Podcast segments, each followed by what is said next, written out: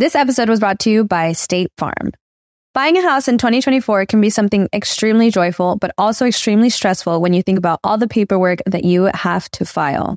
But like a good neighbor, State Farm is there. That's a phrase that will help you feel good knowing that you have people who care to help you file a claim or find the coverage for the things that you want to protect. After an accident, you may be worried. Who do I call? What do you do next? I drive peacefully knowing that I have people who have my back. In reality, finding good insurance doesn't have to be something that is complicated to you. State Farm has options to fit your unique needs, which means you can talk to your agent to choose the coverage you need, have coverage options to protect the things you value most, file a claim right on the State Farm mobile app, or reach a real person when you need to talk to someone. Like a good neighbor, State Farm is there. With everyone fighting for attention, how can your business stand out and connect with customers? Easy. Get Constant Contact. Constant Contact's award winning marketing platform has helped millions of small businesses stand out, stay top of mind, and see big results fast. Constant Contact makes it easy to promote your business with powerful tools like email and SMS marketing, social media posting, and even events management. With Constant Contact, you'll reach new audiences, grow your customer list, and communicate more effectively to sell more, raise more, and fast track growth. Don't know much about marketing? No sweat. Constant Contact's writing assistant tools and automation features help you say the right thing at the right time every time. Plus, you can send with confidence, knowing your emails are actually reaching your customers thanks to Constant Contact's best in class 97% deliverability rate. I'm a small business owner and I believe that this is a great tool for other small business owners. In small businesses, you need to create a team. And if you're starting by yourself, Constant Contact can be the team that you need. Tackle any challenge with Constant Contact's expert live customer support. Plus, everything's backed by the 30 day money back guarantee. So get going and start growing your business today with a free trial at constantcontact.com. Just go to constantcontact.com right now. Constant Contact, helping the small stand tall. ConstantContact.com. Estás escuchando El Dolop, parte de Sonoro y All Things Comedy Network. Este es un podcast bilingüe de historia americana en el que cada semana yo, Eduardo Espinosa, le contaré un suceso histórico estadounidense a mi amigo José Antonio Badía, que no tiene ni idea de qué va a tratar el tema. Eh, nada más, si están comiendo en este momento, les sugiero terminar. Wow, ok. Y luego ya regresar. Tú no estás comiendo en este momento. No. ¿No acabas de comer? No. Bueno, sí. Me comí una rebanada de pizza antes. De... No, pero creo que, creo que vas a estar bien. Ok. El agua con radio funcionó bien hasta que se le cayó la mandíbula. ¿En qué ojo me pongo el parche? Malditos salvajes incultos. Pagaba 25 centavos a los niños de la localidad por cada perro o gato que le llevaran. No, espérate, ¿qué? El parque se hizo consciente, el parque probó la sangre, güey. ¿De qué se va. Lo bueno es que nada más te trabas cuando lees, ¿verdad? Sí, sí, sí. 1624. Los holandeses llegaron a Estados Unidos y se establecieron en el extremo sur de Manhattan. 33 años después, en 1657, se promulgó la primera ley de limpieza de calles de la ciudad. Las casas tenían prohibido tirar, cito, cualquier basura, inmundicia, conchas de ostra, animal muerto o cualquier cosa por el estilo en las calles o canales. Pues eso vivían, güey, comían este, ostiones ahí todo. Era New Amsterdam, ¿no? En ese tiempo. Ajá, New Amsterdam, Simón. También se les prohibió arrojar sus desechos humanos a la calle o canales. Esto la ley lo llamaba tinas de mal olor y suciedad. Pero ¿cómo? ¿Y entonces dónde pretenden que cague? O sea, ahí, pero no tiras a la calle, güey. O sea, pues se dieran los vacines de antes. Sí, pues. ¿Y, y luego quedo con mi vacín? Este Pues gobierno no. está de la chingada. güey. No lo tires a la calle, güey. No, a guardar bajo la cama, pues. La gente, este, como lo vemos aquí, evidentemente por ese- esa pequeña escena de improvisación, ignoró la ley. güey. Pero se crearon circo- cinco vertederos, perdón, a lo largo del East River. Uno estaba cerca del ayuntamiento, otro estaba cerca de la horca, otro estaba cerca Puta madre. de Hendrik Willeman el panadero y otro estaba cerca de Daniel Litzko en Pearl Street. Pobrecito Henry. o sea, estás ahí tratando de hacer tu masita y llegan y te hacen un canal de caca. Pues te hacen ahí un, un- un vertedero, pues un basurero, güey, así al aire libre. Entonces ese bonito olor a pan Ya valió madre, güey. Ah, Henry. Ese Este muro es la verdadera víctima de toda esta historia. El, el muro de Pearl Street es el que ahí más tarde se convertiría en Wall Street. Aparentemente se llama Wall Street porque era un muro literal. ¡Wow! Usaron este, la basura para llenar la costa, güey. O sea, para ampliar el terreno. Echaron la basura ahí alrededor de la costa y luego ahí construyeron mamparos y estabilizaron los cimientos de los muelles. Ok. Ok. Eh, eso se llama reciclar. Ajá. En abril de 1664, uno de los agentes de la ciudad quiso saber qué debía hacer con los cerdos muertos que están aquí y allá en la calle. Porque aparentemente era un problema, güey. Había cerdos muertos por todos lados. Y él solamente quería evitar el hedor. Échalos con las ostras. Las autoridades al poder le dijeron que usara, cito, a los negros de la ciudad para recolectar y enterrar a los cerdos. En 1694, después de la llegada de los británicos, se creó un impuesto específicamente para pagar el salario de un supervisor de limpieza de las calles. Para 1700, más o menos unas 5.000 personas vivían en Manhattan. Para 1702 llegó la fiebre amarilla. Oh, God. Eh, más epidemias golpearon a lo largo del siglo XVIII, malaria, viruela, tosferina, sarampión. Y la ciudad respondió pavimentando las calles con adoquín y haciendo canaletas en medio. Para que no estuviera la caca en todos lados. Sí, para que estuviera nada más en medio de la calle, no en toda la calle. güey. O sea, Ey. progreso, Sí, sí, sí. civilización. Hay que controlar tu mierda. Yes. En 1784 decidieron hacer todo lo posible y contrataron a tres comisionados para hacer cumplir la le- las leyes de limpieza de la calle. Pero aún así la gente seguía tirando basura y excremento a la calle. Los comisionados no dieron resultados. Para 1788 el alcalde se quejó de que utilizaban criminales y vagabundos para limpiar las calles, lo que privaba, cito, a trabajadores pobres de los medios de tener un trabajo. Oh, my God. No, no, o sea, yo- Los criminales nos están quitando nuestros trabajos. era un pedo así de, no, o sea, ¿para qué usas criminales y vagabundos? Ahí tienes gente pobre. que dales que ellos... que le- Dales trabajo a la gente pobre. hay Ellos muchas mínimos, ostras que recolectar y puercos. ellos mínimo merecen trabajar. Eh, así que limpiar la, la basura, pues no era, o sea, era para gente pobre, no era para criminales. no, no. La fiebre amarilla regresó en 1798. Ya para 1800 vi- vivían alrededor de 60 mil personas en Nueva York. La sociedad también continuaba y continuaron las epidemias. En 1832 el cólera mató a 3.500 personas. En 1800 se mató al 20% de la población, güey, más o menos. Güey, y aún así no se ponían máscaras, ¿verdad? Nope. Y seguían cagando en la calle. Ajá. Una epidemia en 1848 mató, según el New York Times, cito, a miembros de las clases respetables, Oh, no. incluso mujeres. Oh, Pues también las mujeres eran, o sea, güey, ya cuando una epidemia mata mujeres es que ya es pues, cabrón. sí, que sí que la epidemia ya no le importa. Ya está bajando de... Ya está bajando de la categoría. social, sí, sí. ya. O sea, no solamente está acabando con los hombres fuertes y la y clase aristócratas y la sangre azul. Sí. En total murieron 5 mil con esa epidemia. Fue entonces cuando la ciudad dijo, ok, ¿qué les parece si construimos un sistema de alcantarillado? Los animales eran un gran problema. Así que este, pues la gente tenía animales, era pues, de lo que vivían, güey. Sí, Entonces- eran como granjas, ¿no? Ajá. Así que la ciudad tomó posesión de 20 mil cerdos. O sea, llegó y, te- y les embargó los cerdos a la gente, güey. No, Jeffrey. Pobre Jeffrey, güey. ya tenemos dos víctimas. Jeffrey y el pobre Henry Panadero. Y los condujo hasta la parte silvestre al norte de Manhattan y allá los dejó, güey. Eso no va, eso no va a ser un problema en, en unos años. No, no, hay forma de que esto se regrese y nos. Ah, claro que no va a ser. No, no es como, como que a Chicago va a tener un problema ahora que soltó mil gatos para chingarse las ratas. ¿Acaban de hacer eso en serio? Hace unos meses, güey. Fuck. Ahora, para 1850, Nueva York tenía 748 lugares donde había una cantidad de materia animal en descomposición. En mil, o sea, eran así como basureros, pero eran de Puro animal. puros animales muertos. güey. Para 1851, todas las obras o todas las este, los negocios que se dedicaban a hervir huesos fueron desterrados al sur de Manhattan. Pobrecito. Ahora, los huesos servían para, pues, separar la carne, usar los huesos para otras cosas, los molían para hacer, Resistores. este, sí, ajá, o sea, lo usaban para todo, güey. Sacaban la, usaban la grasa para hacer fertilizantes, para hacer jabones, usaban este, los huesos para otras cosas Eh, Pues fósforo y así. También haber sido servido para esas cosas. y pues todo olía horrible, güey.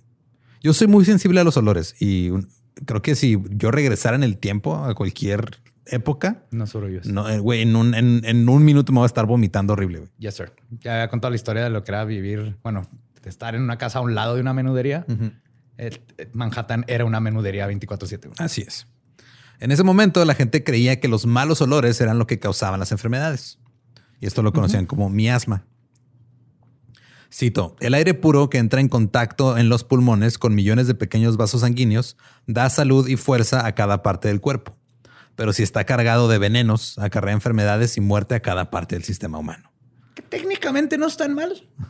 Les faltaba el, la parte de bacterias y esas cosas. Sí, claro, o sea, tenía, tenía el- sentido. Ajá. Ajá, o sea, el olor te está diciendo esto te va a... Sí.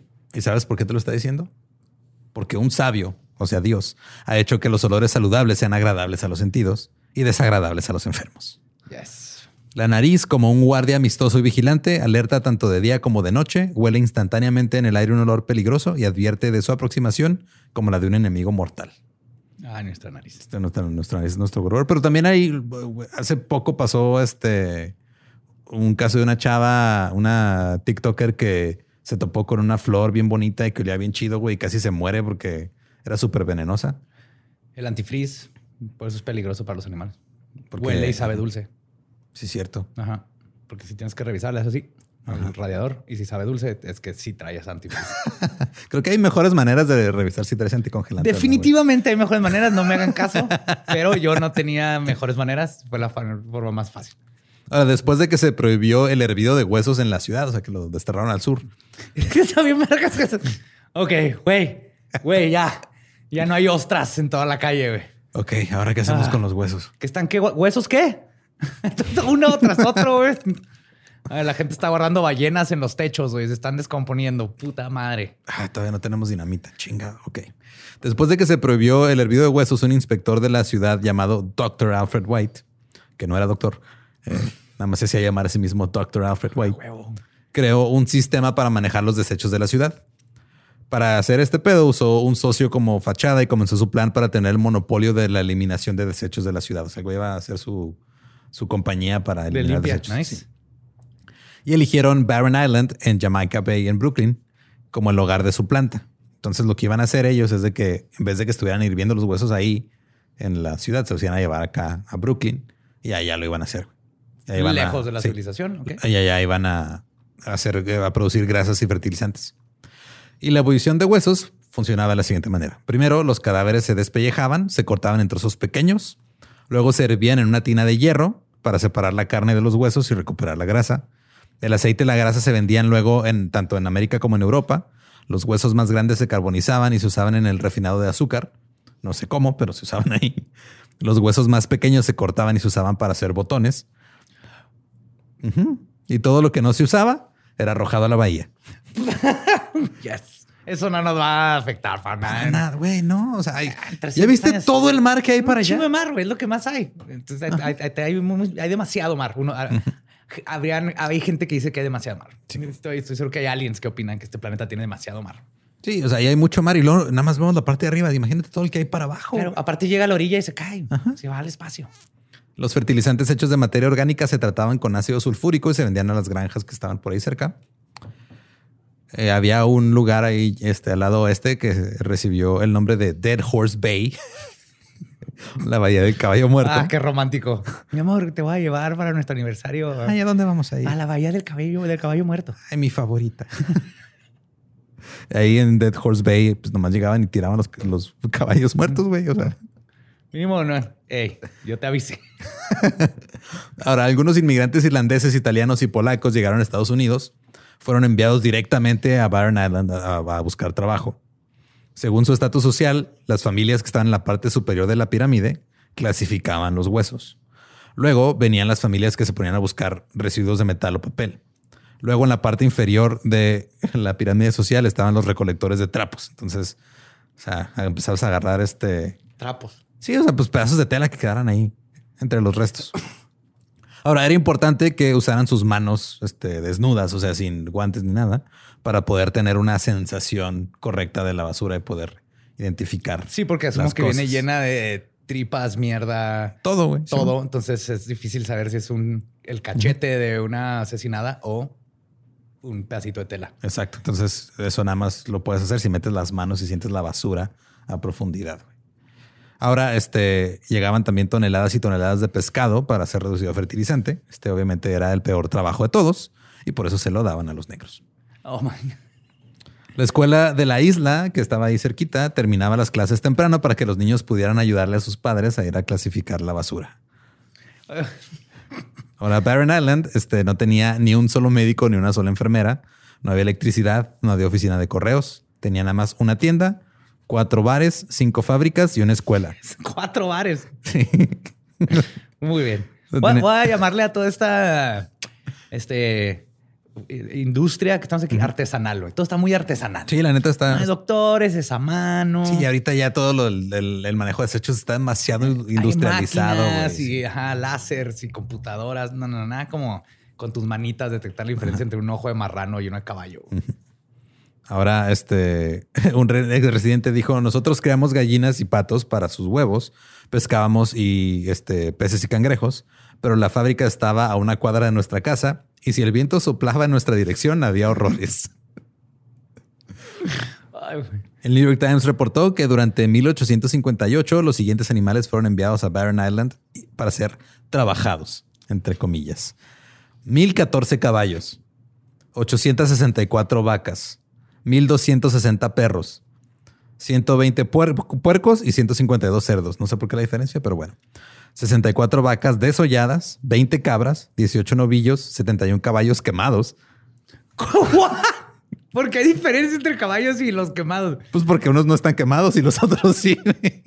¿Cómo se qué cruel? Oye, papá, ¿te acuerdas que, que me prestaste el caballo para ir con mis compas ayer? Ay, que ya desvielaste el caballo otra no, vez. se me quemó. ¿Cómo que se te quemó el caballo? Ahí, ahí estaba, yo lo- me bajé y cuando salí estaba quemándose. Yo creo la, la pila estaba mal.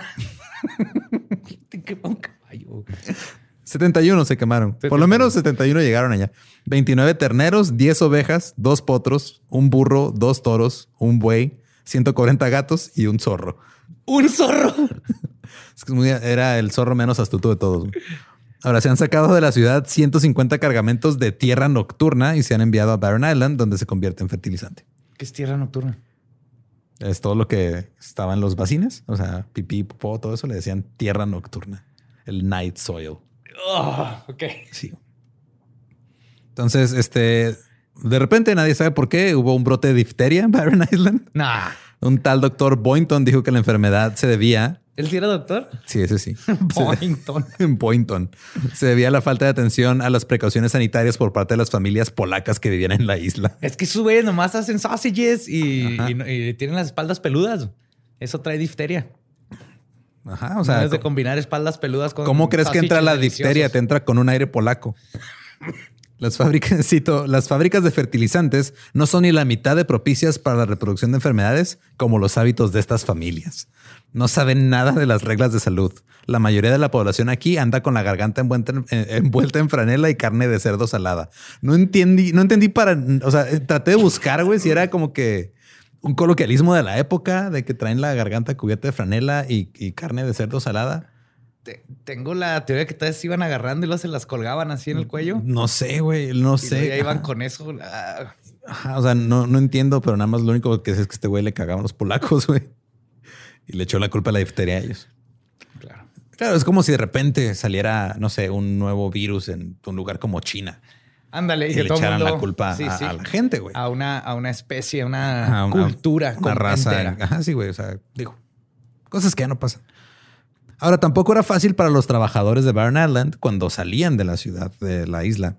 Thomas Murphy, que trabajaba en la isla, fue arrojado de un tren por el conductor del ferrocarril porque otros pasajeros se quejaron de que su ropa olía horrible. Pobre vato. Pero. Pues eh, todos hemos estado en el metro de la Ciudad de México. Y a, De- y a veces nos hubiera gustado que pasara algo así. Al final, este Thomas Murphy demandó a la Brooklyn Railroad Company por mil dólares y él argumentaba que no tenía otra opción más que traer los olores y que tenía derecho a viajar a los trenes. Un jurado falló a favor de la empresa ferroviaria y el juez dictaminó que aunque el ferrocarril tenía la obligación de transportar a cualquier pasajero que pagara, no estaba obligado a transportar olores.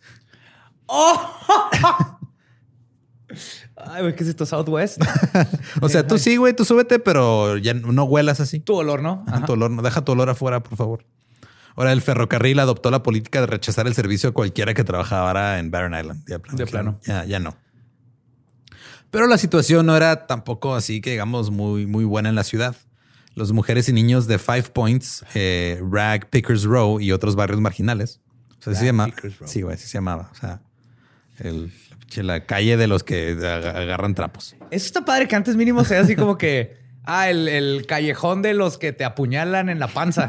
Dices, eh, no hay que pasar por ahí. Ahorita ya, no sé, la calle se puede llamar. Sí, Tommy Stabbers Road. y antes nomás la Porfirio Díaz y resulta que ahí es donde antes era. Sí, es un desmadre. Eh, ellos se ponían a, buscar basura en las calles porque la basura estaba tirada en toda la calle, güey. O sea, ahí estaba, tú caminabas y estaba en botecitos. Entonces ellos salían, cito, con canasta en el brazo, saco sobre el hombro, moviéndose a través de las alcantarillas y buscando los barriles de cenizas y cajas, revisando los contenedores de basura, buscando huesos, cabezas de pescado, trapos, papel, alambre, trozos de cuerda o hilo, tiras o cordones de cuero, clavos, herraduras, cordón, botellas, mechones de algodón o lana, trozos de cuerda, trozos de madera, trozos de metal o incluso fragmentos de carbón. No tienes idea cómo me deprimió eso. Eso es lo que buscaban. Sí, güey, es lo que estaban. Oh, Pues que no tenían nada. De hecho, había familias enteras que vivían debajo de los muelles. La mayoría de los que vivían ahí eran italianos. Y se dice que era una excelente ubicación, güey. Porque ahí era donde se cargaba la basura en los barcos que se dirigían a Barren Island. Traían buen... Ajá, todavía no estaba escogida, güey. O sea, imagínate la película esta, la, la del hoyo, la que va bajando la comida. Ajá. Es lo mismo, pero es pues, pura pinche basura. Pero horizontal. Ajá.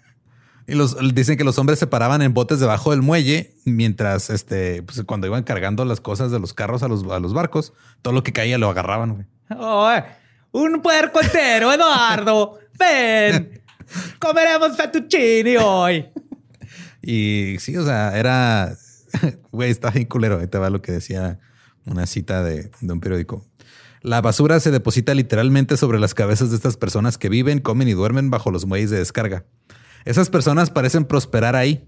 He visto el carro que viene del hospital de Bellevue con envoltorios de llagas ulceradas, operaciones de cáncer, todo tipo de rancias e inmundicias, junto con basura de cocina, patas de pollo, cabezas de pescado, puntas de salchichas, y esos hombres se apresuran a buscarlo y a sacar todas las cosas que pueden usar o comer.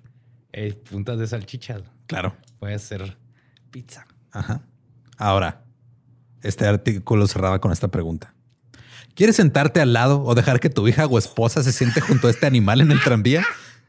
Wow, ¿cómo, llevarlo al racismo rápidamente, verdad? Chinga, güey. Ahora, desde la primera colonia se arrojaba basura a lo largo de la costa para extender el terreno, güey. Ahora, finalmente los muelles estaban tan llenos de basura que los barcos no podían llegar y atracar ahí. así, que tuvieron que mover el vertedero más al norte Oye, está chido, ¿no? A ver, mijo, cáguele para hacerle más patio a la casa. Mi amor, vamos a intentar tener como otros cuatro hijos si quieres tener ese gazebo ahí atrás para tu, para tu hortaliza. Vamos a tener que cagar un chorro. Y luego, este, o sea, trasladaron el vertedero al norte y luego también se llenó ahí y luego lo llevaron más al norte. Y así tres veces, güey, lo movieron. En 1883, más de nueve barcos se encallaron porque chocaron contra basura, güey. Yo quiero ver ese Titanic. Rose y Jack entre puercos ahí flotando y prosciutto ahí. ¡Ah! soy el rey del mundo. Pues, un pedazo de gaviotas y nada. El, el, zorro, güey. El zorro con difteria. el estado de la ciudad de Nueva York, como se describió en un informe de la Asociación de Ciudadanos en, el, en 1865, era espantoso. Ahora, esta Asociación de Ciudadanos de Nueva York se organizó para promover el bienestar de la comunidad y beneficiar a todas las clases de la ciudad. Y eran un grupo de voluntarios que donaron su tiempo para pasar reformas municipales y para hacer mejoras públicas. Declararon que la mortalidad y la enfermedad en la ciudad ocurrían entre las clases más pobres y que las mejoras sanitarias ayudarían mucho a la gente. Creían que había una conexión entre ser físicamente sucio y la moralidad. Ok, eso no tiene sentido, pero. Pero mira. Pero van por un buen camino. La intención estaba ahí de no, mira, es que esta gente es, es es inmoral porque está sucia. Entonces hay que tirarles paro a que no sean sucios, ya no van a ser inmorales y ya no se van a morir tanto. Güey. Sí, palabra del señor Sote. En West 39th Street, el barco de vapor Algonquin estaba ahí amarrado, estaba, o sea, ahí lo tenía nada más. Estaba lleno de calderas, cubos, ollas y teteras, todos constantemente hirviendo sangre, entrañas, huesos y carne de animales. Se dice que el olor era tan espantoso que envenenaba el aire a kilómetros a la redonda. En las calles 39, 40 y 41 había carnicerías masivas de cerdos que mataban hasta 7000 cerdos al día en total. ¿Al día? Sí. O sea, entre era, eran tres calles, güey, de nomás vamos De a matadero. matar cerdos. Cerca de ahí también estaban los mataderos de ovejas que mataban a 5000 ovejas por semana, los de ganado que mataban hasta 1200 eh, bovinos por semana. Y ahora toda la sangre, las entrañas, las cabezas y los desperdicios eran transportados al barco Algonquin, donde lo hervían. Y ahí andaban Y lo haciendo cosas. aceitaban, Ajá. ajá. También había un depósito de estiércol en la calle 38 de 75 metros de largo, güey. Ay, Que contenía aproximadamente mil toneladas de estiércol. que ya no entiendo por qué se quejan en el tren de un güey que olía feo cuando ven. Es que huele feo, güey. Vives en la. Tu cuadra es mierda, güey. Es estiércol. Pero es mi mierda, no es la de ese güey. Es que la neta es porque es polaco, güey. ¿Ya lo viste, güey? Sí, sí, sí. Ya. Conocemos al Pocky. Eh, cito, a medianoche la barcaza de Frank Swift, el contratista de la Tierra Nocturna, fue descubierta a la mitad de East River sin ningún inspector a bordo, dejando caer por su fondo con bisagras toda su carga. Esta carga pronto se elevó y cubrió, cubrió la superficie del East River desde la calle 95 hasta Battery con suciedad y flotó hacia abajo con la marea baja. Oh, O sea, el güey traía el barco lleno de mierda, traía hacia abajo su trapdoor, la abrió, vació toda la mierda en el río, güey. Y luego ya... se fue al Costa. Ya. Yes. Oh. Ahora también en este tiempo hay que recordar que había baños al aire libre. O sea, pues no había... Se llama mear en la calle. Ajá, pero pues había lugares que eran baños. Eran como letrinas, güey. Entonces no tenían ventilación, no tenían fundas para los asientos. Y en la mayoría de estos, el, el contenido había superado la marca legal porque estaba marcado así hasta, no.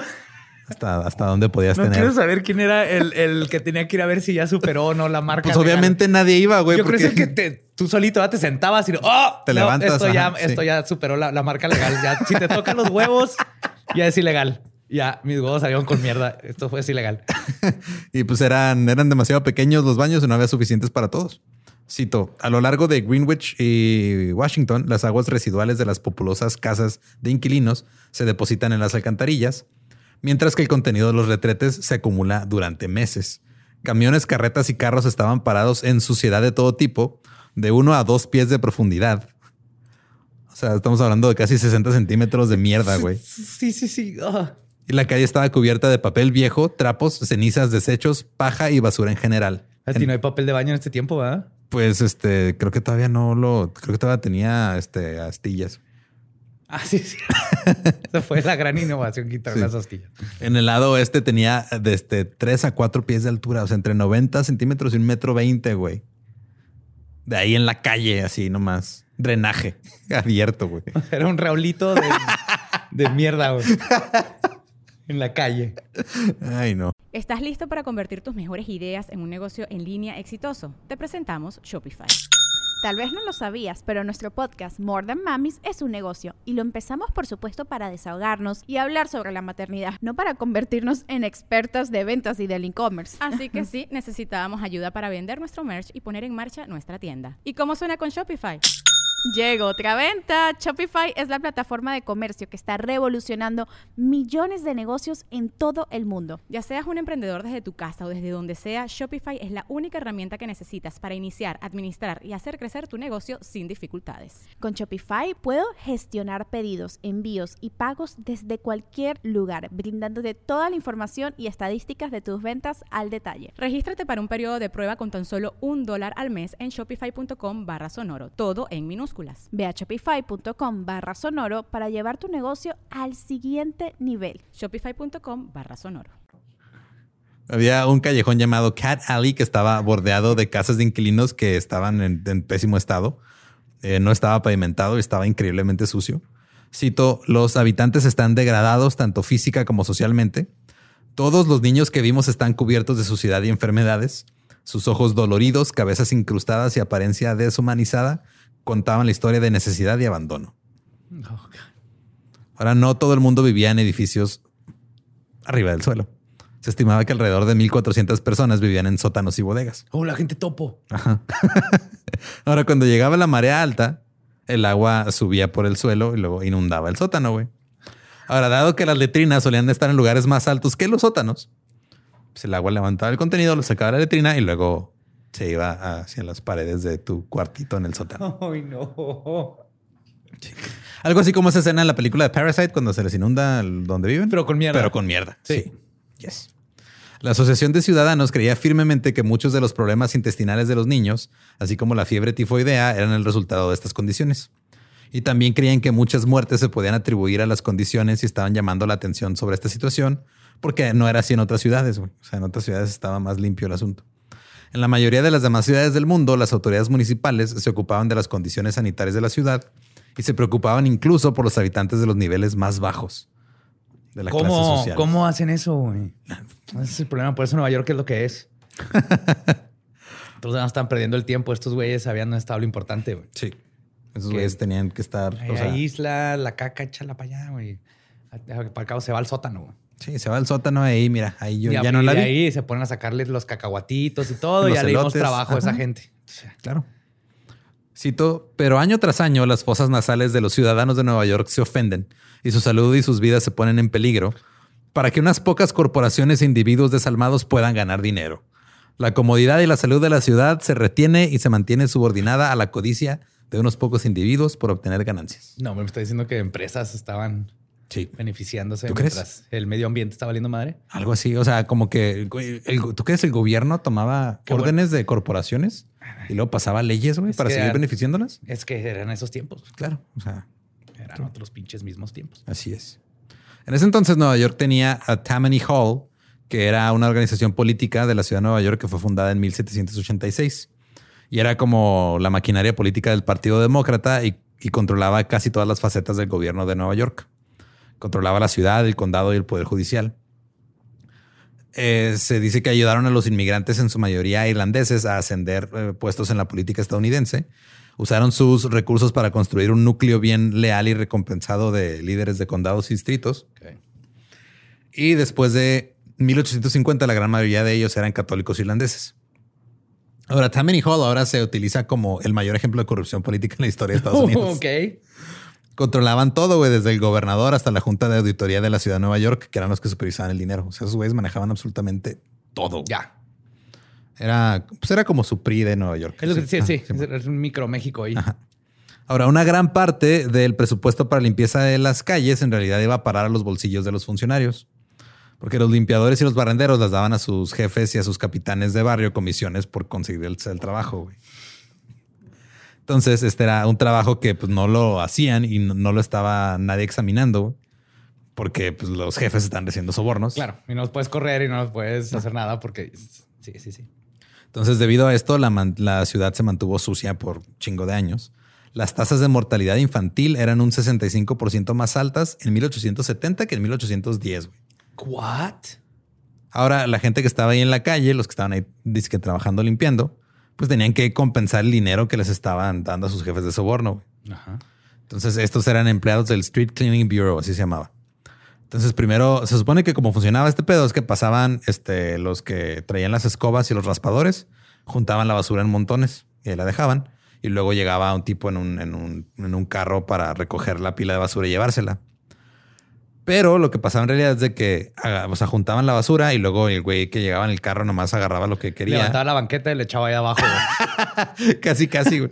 No, pues se ponía a buscar a ver si tenía algo útil para él la basura y luego se iba.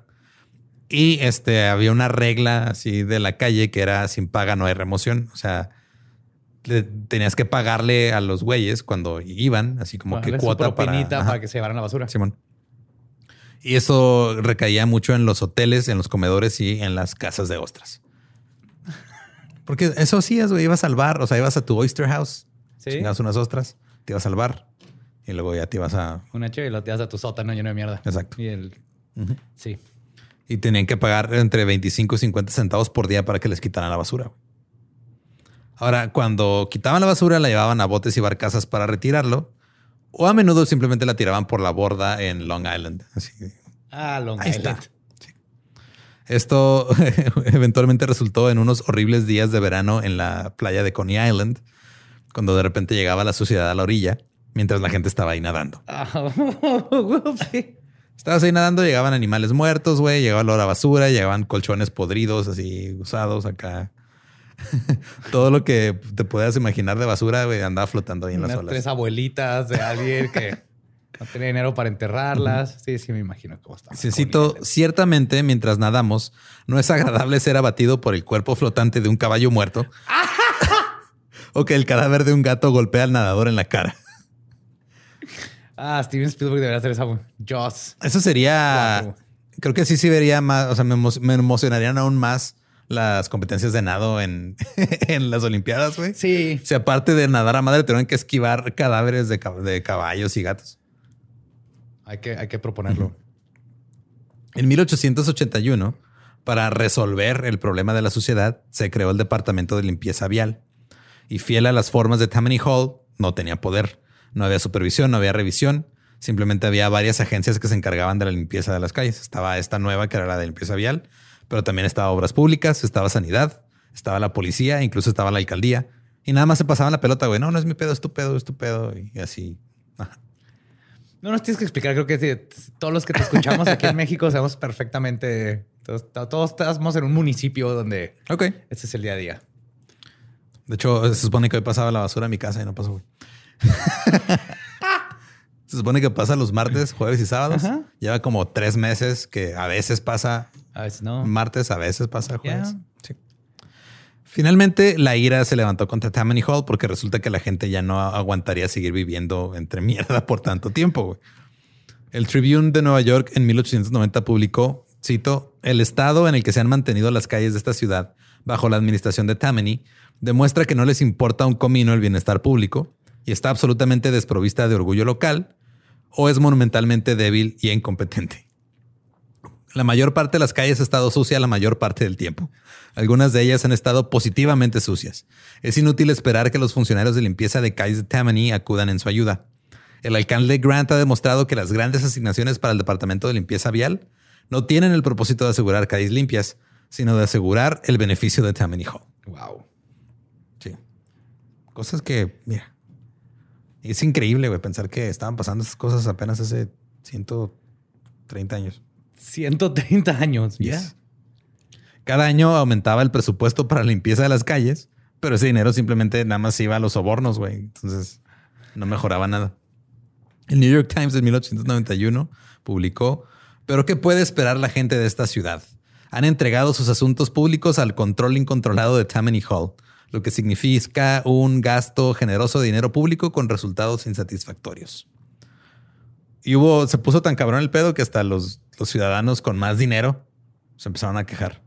¿Ah, sí? JP Morgan se quejó, güey. Motherfucking JP Morgan. JP Morgan, antes de que creara la institución que después colapsó la economía en el 2008. Ajá. Este, una, una de varias. eh, también dijo, güey, ¿sabes qué? No me importa nada la política del alcalde. Lo que quiero es proteger la salud de mi familia. O sea, ya cuando le llega a los ricos, güey, es cuando dicen, hay que hacer algo. Sí, sí, sí. Mi, mi auto Ford se derrapó en mierda el otro día y maté a mi caballo árabe de un millón de dólares. Ajá, y lo quisiera tirar ahí. Ajá, lo quisiera tirar a Brooklyn, pero ya había un chingo de caballos y ya no ocupo. Ya. Ya no va a mezclar el, ca- el cadáver de mi caballo No, árabe no, con un y lo iba, a caballo subir común. a, lo iba a subir a mi yate para irme, o mi yate ya no puedo llegar a él porque hay italianos ahí agarrando pedacitos de Winnie, todo alrededor que están flotando en todos lados para hacerse su prosciutto. Ahora, cuando la Alianza Industrial trató de celebrar reuniones políticas al aire libre para discutir la situación, los empleados de Tammany del Departamento de Limpieza llegaron a... o sea, llegaron con sus máquinas barredoras, güey, entre la multitud para dispersarlos. O sea, estos güeyes se juntaron para hacer así como, vamos a hacer algo, estaban, iban ahí a protestar y llegaron con las barredoras a barrerlos de la chingada. La ira finalmente aumentó y junto con toda la otra corrupción que ya se conocía de Tammany Hall, rompieron temporalmente el control de la ciudad que tenían ellos. En 1894, su candidato a la alcaldía fue derrotado por un hombre llamado William Strong. Él hizo una campaña este, basándose en una administración honesta y eligió comisionados que no eran ni demócratas ni republicanos. Fue de no vamos a agarrar políticos, ni vamos a andar aquí con chingaderas. competente. Sí.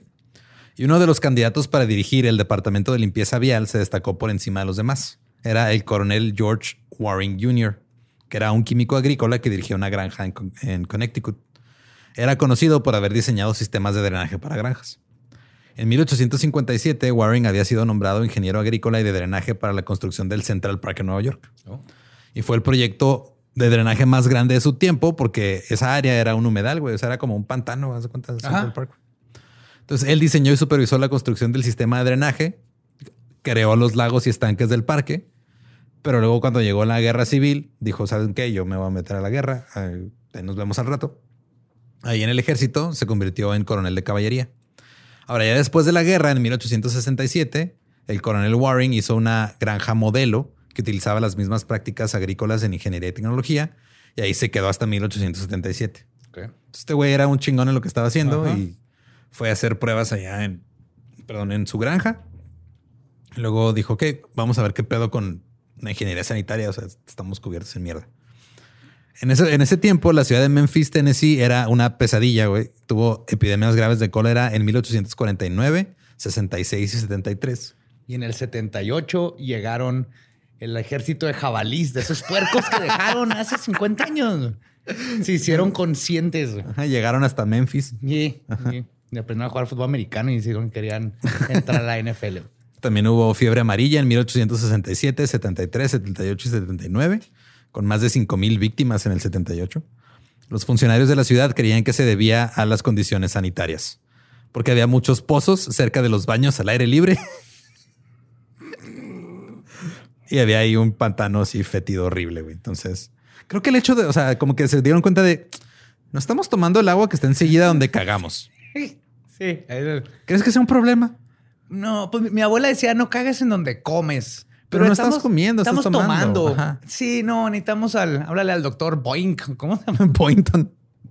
Ah, que le hablaron al, al coronel. Llegó el doctor Boynton a decir, fueron los polacos. Y ya llegó Warren a decir, no, güey, ya. O sea, Ay, todo- los, los, los italianos rabiosos, esos debajo del muelle. Y había muchos edificios que pues estaban así con- encima de agua estancada prácticamente. O sea, era un cagadero horrible. Entonces la junta de la ciudad de Memphis voltearon a ver hacia el coronel Waring y les diseñó un sistema que separaba las aguas residuales de las aguas plu- pluviales. Entonces ya con eso pudo reducir el tamaño de las tuberías necesarias para transportar los residuos.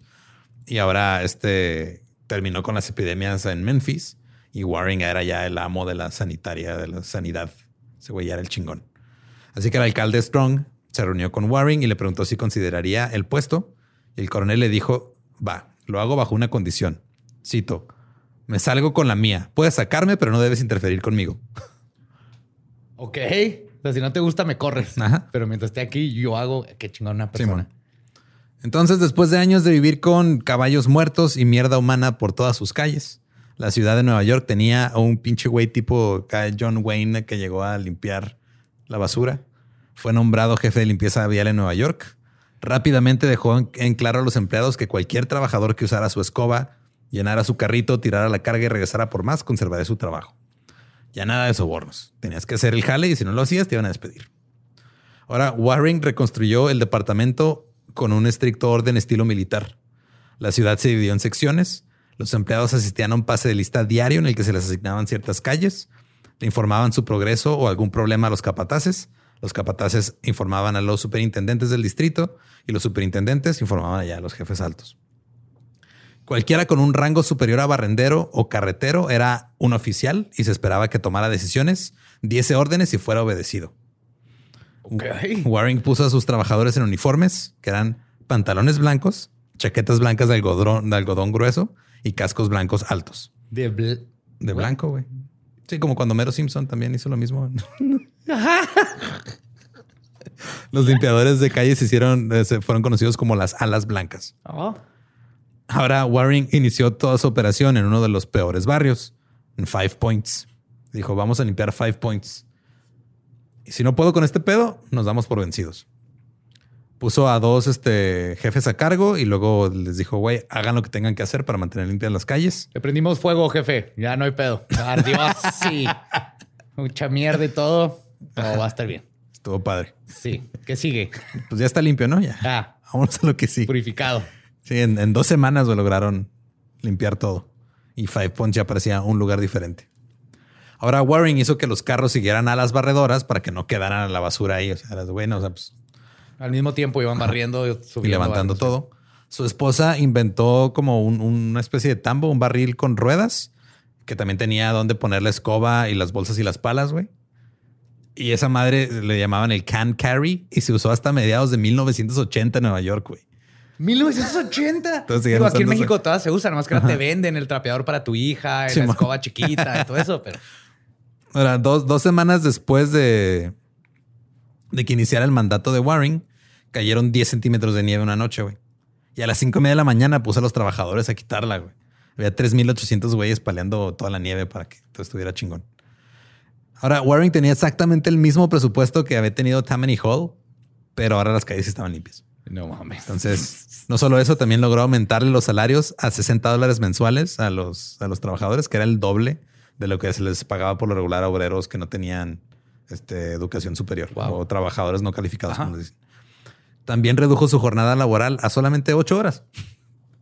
Como antes eran más de ocho por hacer ni madre. Así es. Y este, de hecho, era, era lo normal eran 10 a 12 o a veces más, güey. El coronel también inició unas ligas juveniles de limpieza de calles y eran como pequeños clubes que les enseñaban a los niños a hacer los ojos y los oídos del departamento. Entonces eran un chingo de niños soplones, güey, que si veían a los adultos tirando basura o haciendo cosas, decían, hey, eso está mal. Todas esas campañas de hacer niños soplones chismosos están muy mal, güey. En los ochentas tocaba así de, hey, si tu papá tira basura, dine. No, no, no, no, no, no, no, no. Snitches get stitches. No le enseñan eso a los niños. Pues mira, este güey hizo 41 ligas con alrededor de mil niños en toda la ciudad. Ahí apuntándote, diciéndote. Qué "Ey, miedo, ey". güey. O sea, este séquito de halconcitos ahí, güey. Ahora, después de su primer año, hizo un desfile. Este, toda la fuerza laboral del departamento de limpieza vial eran 2.200 hombres. Marcharon por la Quinta Avenida en una formación militar güey, con sus uniformes blancos. Este, no iban cantando como en los Simpson, pero más o menos se veía igual. Los barrenderos llevaban escobas sobre sus hombros como si fueran rifles. También hubo 10 bandas de música y varios este, carros ahí alegóricos en el desfile. Y el coronel encabezó el desfile con su uniforme militar y su casco de barrendero blanco. Qué chingón. Ahora, tres años después de que comenzara este trabajo, Tammany Hall regresó al poder. Pero ya no había pretexto, güey. O sea, ya no pueden decir que no había dinero suficiente Ajá. para mantener la ciudad limpia. Así que los neoyorquinos ya dijeron, oye, podemos vivir sin mierda en, en la calle y en la casa y en todos lados. Aparentemente, aparentemente, Josh, sí se puede. Sí, se pudo. Pero estos güeyes de todos modos siguieron haciendo sus tranzas. El, el Tribune de Nueva York eh, publicó el 29 de diciembre de 1898, cito, El viento y el polvo hacen que la vida de los peatones sea miserable. La suciedad dejada en la calle es atrapada por el vendaval, se arremolina en nubes cegadoras, inconvenientes debidos enteramente a las ineficiencias del Departamento de Limpieza Vial de Tammany. Las gruesas capas de tierra y suciedad que el comisionado McCartney permite que incrusten las calles de la ciudad fueron atrapadas ayer por el viento y batidas hasta la finura del polvo, hasta que en ocasiones la ciudad se vio envuelta en nubes de partículas de tierra que solo podrían compararse con una tormenta de arena del desierto. Ese nivel de suciedad, o sea, güey, estaba tan pinche sucio que llegó el viento y parecía... Sí, sí, hizo una tormenta del Sahara. Sí, es un sandstorm acá. Un ratito que agarraron a estos güeyes el Sí, ya cuando regresaron. El presidente McKinley nombró al coronel Waring al ejército de ocupación estadounidense para sugerir cómo mejorar las condiciones sanitarias en La Habana. Allá contrajo fiebre amarilla y regresó a Nueva York y murió en octubre de 1898. Ahora, en 1906, un reportar- el reportero de Los Angeles Herald visitó Nueva York y se quedó maravillado de las calles limpias. Se estaba preguntando cómo lo hicieron y, le- y dijo, si la policía ve a un hombre tirando cáscaras de plátano o papel en la calle, lo arrestan de inmediato. Creo que esto debería hacerse en Los Ángeles. Y pues, si andas aventando cáscaras de plátano en la calle, pues creo que... Bastantes. Digo, ostras, no hay pedo, güey. Ajá, pero ya cáscaras de plátano, güey. pero ¿qué se hace? Alguien se puede resbalar. ¿Qué hace un puede- plátano en Nueva York, güey? No tiene por qué haber un plátano en Nueva York. No sé, Esto lo voy a pero... dejar ahí en la mesa. No sé, pero creo que sería un gran musical de Broadway, güey. Totalmente. Un plátano en Un Nueva plátano York. en Nueva York. Barren Island terminó conectándose al continente en la década de 1930. O sea, era una islita y ya se conectó. Perdón. Ajá. Un plátano en la gran manzana. Yes. Yes. La gran manzana. Me la pela, yo me pelo la manzana. Yes. Yes. Entonces, Barren Island ya no era una isla, güey, ya era parte de la masa continental. Se unió a la masa continental con un basurero. Se Conectaron así con un, un basurero, güey. Eh, le quitaron el nombre de Barren Island. Robert Moses tomó el área para construir el puente del parque marino y le dijo a los residentes, saben que tienen 30 días para irse de aquí, güey, no pueden estar viendo aquí, voy a hacer este pedo. Sus cabañas fueron demolidas, arrasó con muchos barrios marginales de la ciudad y arrojó los restos de esos barrios marginales allá.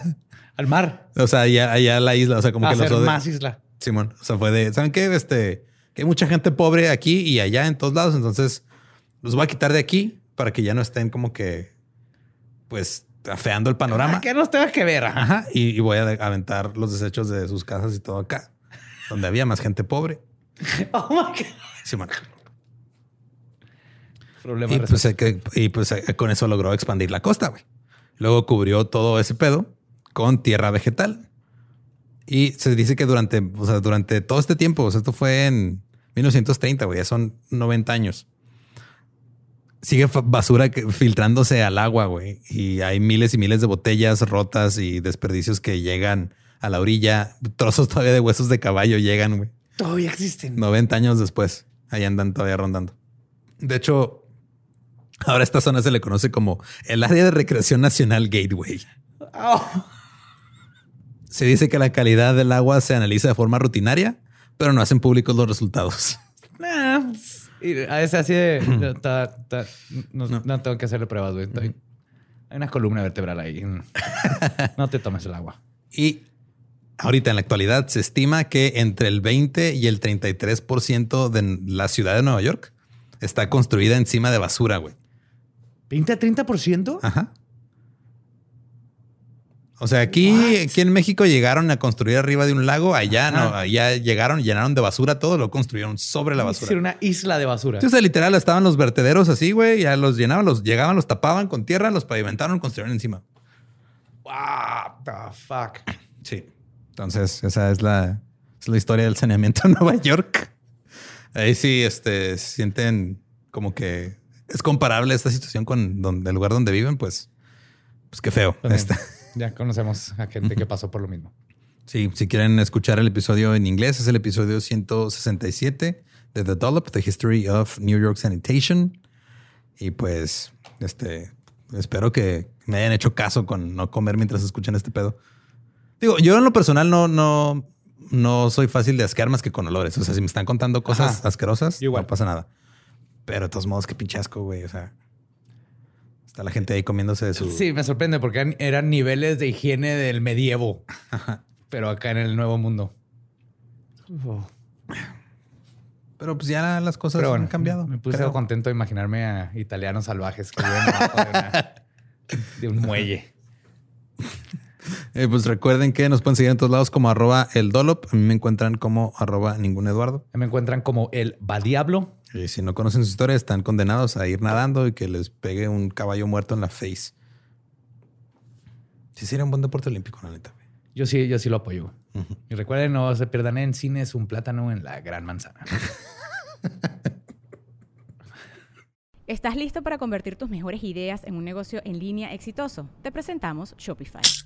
Tal vez no lo sabías, pero nuestro podcast More Than Mamis es un negocio y lo empezamos por supuesto para desahogarnos y hablar sobre la maternidad, no para convertirnos en expertas de ventas y del e-commerce. Así que sí, necesitábamos ayuda para vender nuestro merch y poner en marcha nuestra tienda. ¿Y cómo suena con Shopify?